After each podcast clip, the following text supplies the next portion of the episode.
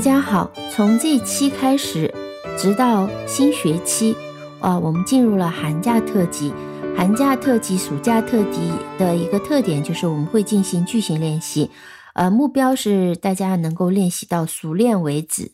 嗯，这个寒假我们主要的一个重点是时态，大家练习的重点也是熟练。时态其实没那么难的，如果你是填空或者是写下来的话，你是很容易能够反映出来，不太容易过做错。但是讲的时候呢，大部分中国人都会有障碍，这也是为什么这个练习的着重之处呢，就是熟练。所以呃，为了便于大家练习，去年暑假的这个句型练习当中，也有呃人反映说。啊，反复的暂停视频呢，音频呢是有点不方便，所以这一次呢，我们会把整个练习重复两遍，也就一共三遍啊。你如果第一遍不熟练，可以第二遍、第三遍啊，或者从头开始。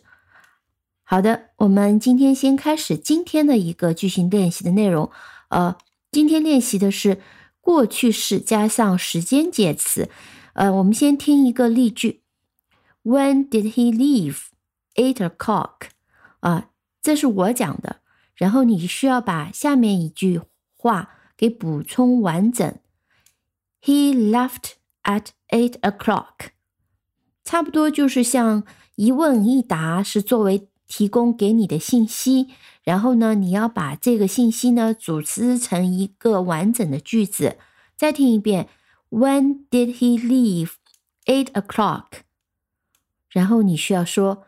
He left at eight o'clock。那么在这里要注意的是，一个是过去时态，如果是不规则动词，你要立即反应出来。第二个呢是，当我们说 eight o'clock 前面加的一个介词是什么呢？在这里是 at。He left at eight o'clock。好，我们现在开始啊，听仔细了。When did you visit your grandmother？December 28th. I visited my grandmother on December 28th.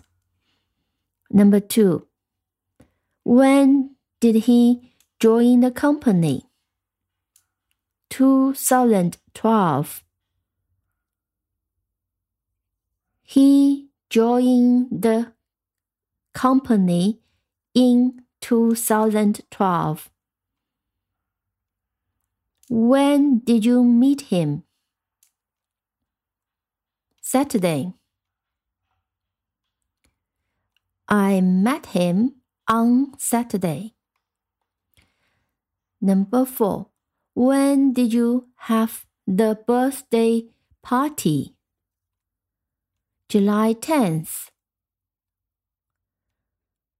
I had the birthday party on July 10th. Number five. When did you see her? This morning. I saw her in the morning. Number seven. When did he go to the office?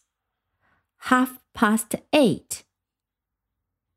He went to the office at half past eight. Number eight. When did you buy the book? Saturday. I bought the book on Saturday. Number nine. When did he start to teach you English? 2020. He started to teach me English in 2020. 呃，在这里注意一下年份的一个表达，在前面二零一二年，我们表达成嗯 two thousand twelve，我们也可以讲 twenty twelve，但一般来讲 two thousand twelve 大家更常见。那这里 twenty twenty 呢？ 呃，是常见的表达，大家都能理解。但正确的一个非常呃常见的应该是 two thousand twenty。比如说像我们这里 twenty two thousand twenty one, two thousand twenty two 啊，这是表达年份，但用的是 in。最后一句，When did you lend him the book? April twentieth. I lent him the book on April twentieth. 哦，还是表达日期的时候呢，我们后面这个 th 或者是 twenty first，那么这个 st 或者是 twenty second 这个 nd 以及 twenty third 这个 rd 啊啊，尽量要表达出来，无论是写还是读。好，我们再来第二遍。When did you visit your grandmother? December 28th.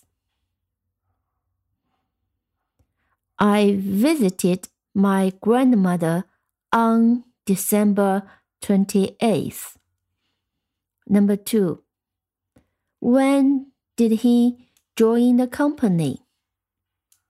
2012. He joined the company in 2012. When did you meet him? Saturday. I met him on Saturday. Number four. When did you have the birthday party? July 10th. I had the birthday party on July 10th. Number 5. When did you see her? This morning. I saw her in the morning. Number 7. When did he go to the office? Half past 8.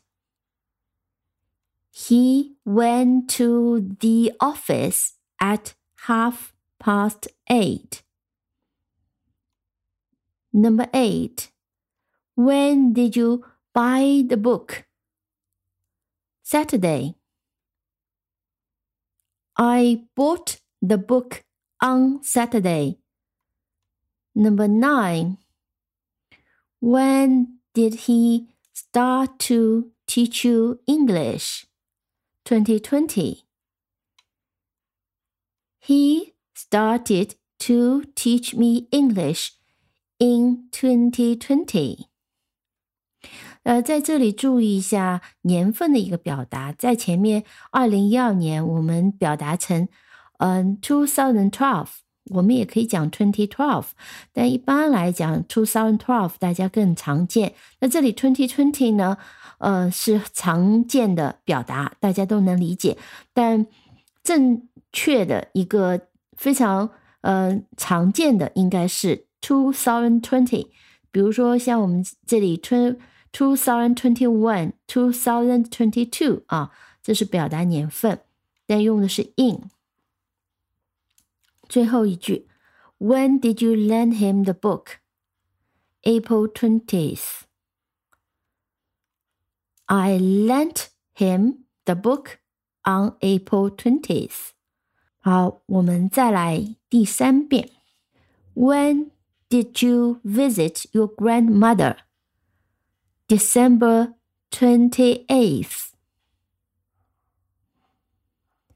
I visited my grandmother on December twenty eighth. Number two. When did he join the company? 2012. He joined the company in 2012. When did you meet him? Saturday. I met him on Saturday. Number four, when did you have the birthday party? July 10th.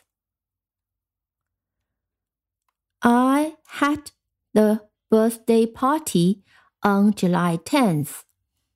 Number five. When did you see her? This morning. I saw her in the morning. Number seven. When did he go to the office? Half past eight. He went to the office at half past eight. Number eight. When did you buy the book? Saturday. I bought the book on Saturday. Number nine. When did he start to teach you English? 2020. He started to teach me English in twenty twenty，呃，在这里注意一下年份的一个表达，在前面二零一二年我们表达成嗯 two thousand twelve，我们也可以讲 twenty twelve，但一般来讲 two thousand twelve 大家更常见。那这里 twenty twenty 呢，呃是常见的表达，大家都能理解。但正确的一个非常呃常见的应该是 two thousand twenty，比如说像我们这里 two two thousand twenty one、two 啊，这是表达年份，但用的是 in。最后一句，When did you lend him the book? April twentieth. I lent him the book on April twentieth. 好的，我们今天的句型练习就做到这里。啊。如果你不够熟练的话呢？请反复的再进行练习，注意动词不规则的一个过去式的一个时态的一个表示。